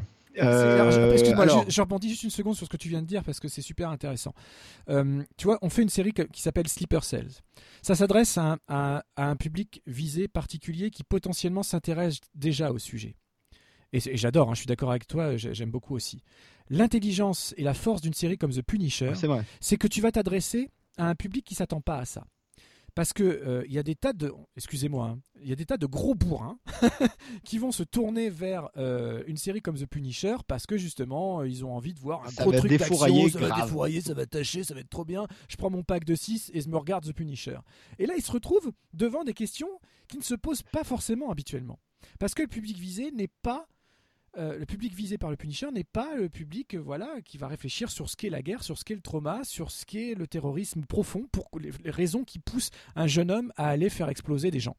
Et, c'est là où je trouve que c'est beaucoup plus fort finalement que quand on regarde Homeland, où on sait exactement, tu regardes Homeland, tu sais ce que tu vas regarder, c'est un sujet qui t'intéresse ou pas, donc tu regardes ou pas. Là, ça, peut prendre le contre-pied de la cible visée, du, du spectateur lambda visé. Et ça, je trouve ça hyper fort. C'est pour ça, je voulais t'interrompre juste pour redire ça. Je te laisse continuer. Non, non, mais tu m'interromps pas. Euh, alors, euh, je vais conclure juste un, petit peu sur Lewis Wilson et on passe à micro. Lewis Wilson, il y a un déjà, moi, il y a une scène que je voulais citer. C'est une scène qui se passe sur le parvis d'un tribunal euh, où il est avec un de ses collègues et il distribue des tracts. Et il y a une altercation avec un policier et qui dit beaucoup de choses sur à la fois dans le cadre de Lewis Wilson finalement un certain courage politique, même si j'adhère pas. Hein.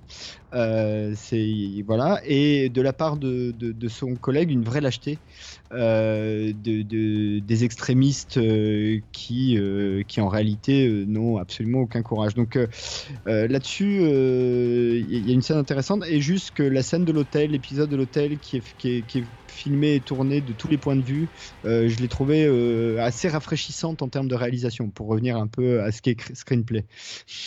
Oui, parce qu'il y a cette construction, c'est un épisode qui est brillant, qui est construit en, en multiples points de vue, comme tu viens de le dire. Au début de l'épisode, on pourrait même se demander si on n'a pas raté un bout, si Netflix n'est pas gouré dans la, dans la publication de ces épisodes. C'est exactement ce que je me suis dit. Et en fait, non, c'est un, un, un épisode à puzzle, c'est un épisode rétroactif et euh, qui est brillamment encore une fois euh, réalisé, interprété. Et, et c'est l'épisode de conclusion de l'arc Lewis Wilson, tout à fait. Et, et- et pile au bon moment, c'est-à-dire à un moment où, euh, effectivement, après la minute et demie où tu raccroches un peu les wagons, euh, tu, tu connais suffisamment bien les motivations de tous les personnages pour euh, immédiatement comprendre ce qui se passe en fait. Absolument, absolument, oui, oui, oui, oui, euh, tout à fait. Euh, et avec de multiples points de vue, moi j'aime bien ça. hein. Il y, a- une scène dans un lobby d'hôtel entre Billy Rousseau et euh, Madani euh, où tu la vois des deux points de vue et c'est assez, assez intéressant quand tu revois la, la seconde fois la scène qui, qui est tournée presque de la même façon, sauf qu'à un moment donné, pouf, la caméra panote et tu, tu sais que t'es plus sur le même personnage en fait. Oui, exactement. il, y a la même, il y a la même chose avec, euh, il y a la même chose avec Karen, euh, où là, tu as le chant contre chant du dialogue entre elle et euh, Oui. je crois que c'est. euh, Et le sénateur, et- Non, non, tu as Billy Rousseau, quand elle, quand elle croise Billy Rousseau dans le. Ah oui, oui, oui, oui, de- dans l'ascenseur. dans l'ascenseur. Enfin, elle sort de, elle sort de couloir la, et dans le couloir, voilà. Et donc en fait, c'est- t'as le chant contre chant, mais à 20 minutes d'écart. C'est très, Oui, ça, ça. c'est très intéressant. C'est-à-dire que la première fois, on a euh, Billy Rousseau de dos et on voit Karen euh, de face, et je crois que c'est dans cet ordre-là. Et 20 minutes après, quand on revient à cette même scène pour avoir le point de vue euh, différent, on la suit elle de dos et on voit Rousseau de face, enfin, ou inversement, hein, je me rappelle plus, mais en tout cas, c'est l'effet, l'effet escompté est là, et ça, c'est tout bête, mais c'est brillant. Comme quoi, des fois, juste le, Ouais, ouais, mais le cut peut, moi je t'avoue que. Pardon, je t'en prie.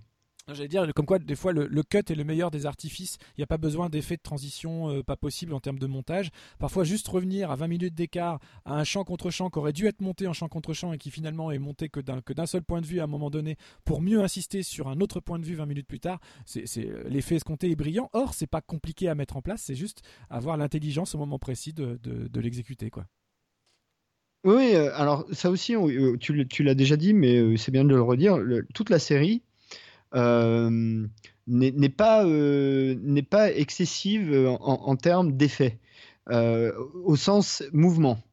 Euh, a priori, moi j'aime bien quand ça bouge, hein, c'est pas le problème, mais euh, là, c'est beaucoup plus le montage qui, euh, donne le ton de la série. Et, d'ailleurs, dès le premier épisode, puisque dans le premier épisode, tu répétitivement des scènes sur Frank Castle en train de péter un mur, ça en devient même ennuyeux. Et jusqu'à un moment donné où tu as la rupture qui te permet de. qui, donne toute la valeur des, des 40 minutes de pétage de mur que tu viens de te taper, quoi. Oui, c'est c'est exactement ça. C'est-à-dire quand euh, y a- y a- y- ça te prend par surprise et ça te. Ça, Et c'est que du montage. En fait, ça te met pas. C'est voilà, c'est une série qui te met pas de petites tapes sur l'épaule, mais juste des grandes claques dans la gueule à chaque fois. Concrètement, c'est-à-dire qu'on te fait croire des choses, tu peux anticiper des choses, tu vas même parfois t'ennuyer. Quoique moi, je, me- suis rarement ennuyé, hein, à part peut-être dans le pilote, comme tu dis, euh, mais c'est tout. Et, euh, et à chaque fois que tu es un peu pris ou réveillé ou surpris, tu l'es de manière assez franche, assez directe, assez frontale et assez brutale. Donc bon, on a fait un peu le tour hein, sur Lewis Wilson, mais euh, c'est quand même un personnage vraiment assez fondamental de ce qu'est la série. Et peut-être on peut conclure en parlant de Micro, parce que c'est quand même l'autre héros de la série, littéralement. Euh, qui est donc euh, Micro, le, pseudonyme de David Lieberman, qui est donc interprété par Ebon Moss Backrack. Euh, je ne suis pas sûr que ça se prononce bien comme ça. Alors, on, va spoiler tout de suite. Euh, donc, dans, Punisher, Micro est un analyste de la NSA euh, qui a vu une vidéo où en gros tu as un meurtre officialisé, euh, semble-t-il, par euh, un agent de la CIA et des militaires, tous masqués, euh, envoie euh, cette vidéo euh, à un agent euh, du Homeland Security à Kandahar, qui est donc l'agent Madani au moment où elle est encore là-bas, et à cause de ça se voit euh, poursuivi euh, et obligé euh, de se faire passer pour mort et de vivre dans un trou, euh, dans un trou high-tech euh, pendant un an au moment où commence la série euh, pour protéger sa famille, donc sa femme et ses deux enfants. Euh, voilà, je j'oublie rien sur euh, sur micro. Non, non, pour, pour l'instant non. De toute façon, on va pas, comme on l'a dit, on va pas trop en, trop en révéler non plus parce que c'est un, c'est un des personnages clés, pas vraiment énigmatique, mais en tout cas clé de, de toute la saison. Donc, gardons-en sous le coude pour les gens. Ok. Euh, en revanche, ce qu'il faut dire, c'est que euh, c'est vraiment le second héros de la série. Il n'y a, pas de doute là-dessus. hein. Euh, c'est un personnage fondamental. Et que. sa famille devient un enjeu extrêmement important jusqu'à euh, des, des- des scènes euh, très compliquées entre euh, notamment sa femme et Frank Castle. Euh, et, et là encore une fois, la série te met dans une situation en tant que spectateur assez inconfortable. Euh, où d'un côté, euh, peut-être qu'il y a d'autres choses que tu veux mentionner, mais ce, côté-là, il m'a vraiment mm, rendu inconfortable parce que d'un côté, t'as un type qui, en gros, se sacrifie pour sa famille. On voit pendant des heures qu'il les aime profondément euh, et qui est plutôt un mec de tout ce qu'on voit jusqu'à maintenant, un- plutôt un mec bien. Et de l'autre côté, il y a une vraie alchimie entre le- les, les deux personnages, donc euh, Frank Castle euh, et, et Madame Lieberman, qui fait que d'une certaine manière, c'est- assez naturel qu'ils finissent par se rapprocher. Et du coup, toi, en tant que spectateur, t'es es emmerdé parce que tu sais pas trop de quel côté tu dois pencher. Ou Surtout qu'il faut pas qu'il se penche de trop. Parce que bon, Non, non, mais c'est ça. Et, et la série euh, veille à aller, je crois, le plus loin qu'elle pouvait aller pour euh, ne, surtout pas choisir en fait. oui, oui, oui, tout à fait. Mais on, se retrouve un peu dans le même. euh, D'ailleurs, Micro lui-même est spectateur de ces scènes-là, puisqu'il a, euh, ça on peut le Évidemment, dire, il a, il a oui, posé, oui. il a posé des, des- des caméras chez Il lui. il intégralement Il, sa- il- sa voilà, il regarde sa famille vivre, même s'il peut pas vivre avec eux. Il est assez, d'ailleurs, ça aussi, hein, aussi, sur c'est le limite. concept, quand tu réfléchis, euh, limite. c'est compliqué. euh, c'est- compliqué. Et en revanche, quand il regarde, c'est jamais malsain. Il ça. faut, faut le dire quand même. Euh, c'est là où c'est compliqué. C'est jamais malsain, et c'est là où moi je veux, en venir. Et là, ce que, j'ai envie de dire, c'est ça vaut pour absolument toutes les séries Netflix Marvel. Une fois de plus, ils ont réussi un casting incroyable. Incroyable. Parce que concrètement, euh, je vais peut-être moi aussi mal le prononcer, mais Ebon Moss Backrack, Bachark, je sais pas comment on dit, euh, micro, appelons-le micro, euh, c'est un personnage hyper casse-gueule. C'est-à-dire que dans n'importe quelle autre série, c'est le personnage qu'on peut pas supporter le l'informaticien euh, de base complètement geek euh, qui se lave plus, euh, qui se rase plus, etc. qui est en gros le le sidekick informatique euh, du héros qui va surveiller euh, ses allées et venues grâce à un drone, euh, qui va faire les recherches internet, etc. C'est un personnage type NCIS, tout ce que vous voulez, les experts, machin et tout, dans toutes les séries modernes où il y a des flics ou des machins concernés, on a toujours l'informaticien de base qui fait ses recherches dans son labo, un peu crado, etc. C'est hyper cliché. Et là, ils arrivent à nous imposer un sidekick, déjà imposer un sidekick à Punisher. Alors encore une fois, je connais pas assez bien la culture comics pour voir s'il en a ou pas, mais en tout cas, c'est pas pour ça qu'il est connu, donc ça m'étonnerait. Donc déjà, ça c'est un premier pari hyper couillu. Et deux, de faire, de faire de lui tout l'inverse de ce qu'est Frank Castle. C'est-à-dire que là, on a un mec un peu, un peu chétif, euh, euh, un peu dépressif en tout cas au début, mais hyper intelligent. Donc en gros, on a vraiment, on pourrait penser au début qu'on a euh, les muscles avec Frank Castle et le cerveau avec David Lieberman, et pourtant en fait, non. Les deux ont des muscles, les deux ont, un cerveau, et c'est vraiment la combinaison de ces deux personnages qui fait que toute la mission de ces 12 épisodes, je dis bien 12 parce que j'exclus le pilote volontairement, va fonctionner. Et ça, c'est assez incroyable que aujourd'hui encore, Netflix slash Marvel arrive à nous imposer comme ça ce duo improbable qui fonctionne grâce au talent des deux comédiens. Et, euh, et c'est valable pour toutes les séries, euh, je trouve, de ce, de ce canon-là. euh, appelons-la le, appelons-la le, le Netflix Television Universe, mais c'est assez balèze. quoi. Le Marvel Netflix Television Universe, Voilà. le MNTU. MNTU. Le Je- MNTU. voilà, je suppose que tu es d'accord avec ça. Le, le choix du casting, mais depuis le début, Totalement hein, d'accord. incroyable. Et j'ajouterais, la série. euh, euh, au- autour de micro, il y a aussi une vraie relation qui se noue entre lui et Frank Castle, euh, vraiment, mais euh, avec beaucoup d'émotion. hein. Il, y a- une scène, encore une fois, euh, big spoiler alert, parce que là, pour le coup, c'est vers la fin de la saison, où euh, Frank Castle est vraiment dans un mauvais état. Micro pense qu'il est peut-être mort, enfin, en tout cas, craint qu'il soit mort, et vraiment, on voit à quel point il il a une, une affection profonde pour ce sale, sale type, parce que euh, Frank Castle, c'est quand même plutôt un sale type, enfin, plus ou moins. Et euh, euh, non, tu t'es pas d'accord avec ça Ah si, si, ou- complètement. Il y a une tendresse, une amitié. En fait, on voit Ouais, dans une série qui s'appelle The Punisher, encore une fois, on- on- ils prennent le contrepoint et on voit la naissance d'une amitié hors norme, en laquelle d'ailleurs un Frank Castle n'aurait jamais cru lui-même que ce soit possible dans sa vie, et encore moins dans sa vie actuelle, de, de, pouvoir développer des sentiments, il n'y a pas d'autre mot, envers, une autre, envers un autre être humain, euh, et surtout de manière aussi saine et aussi... Euh, c'est vraiment une, une, relation de confiance incroyable qui se noue, et, et c'est vraiment lié au, au, talent des deux comédiens. Il y a des scènes qui peuvent encore une fois choquer les puristes, mais voir Frank Castle euh, discuter, se disputer un sandwich à la dinde euh, ou une salade oui, dans elle une est drôle, voiture, euh, t'as, quelques petites scènes lumineuses comme ça, très très peu, hein, mais justement juste qu'il faut. Il n'aurait pas fallu qu'il nous. Donc à la fois on a, on a quand même ce côté buddy buddy movie, mais hyper subtil, tout en retenue. Et non, ça m'a vraiment je je me rends compte là en en, en discutant parce que finalement j'ai regardé la, la, la, saison là, au cours de cette semaine tout seul. J'ai encore eu l'occasion d'en discuter avec personne euh, après l'avoir fini. Donc tu es mon premier interlocuteur finalement sur la série après que je l'ai vue. Et je me rends compte à quel point elle va compter en fait. Elle va vraiment compter dans mon, dans mon, dans mon amour de cet univers-là et, de, et, et, et même, même indépendamment des autres. Euh, je pense que Punisher est, est, tout simplement une putain de grande série. Et j'ai pas compris ce qui m'arrivait. Je m'attendais pas à ce niveau de qualité, à ce niveau d'écriture.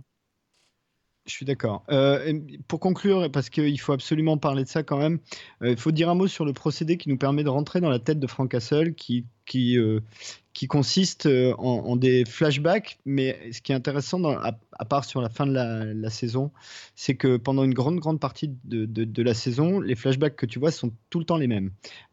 Parfois juste de, de, subtiles différences qui te permettent de rentrer en fait dans la tête de, de Frank Castle et dans ce qui se passe dans, sa tronche et dans ce qui le motive.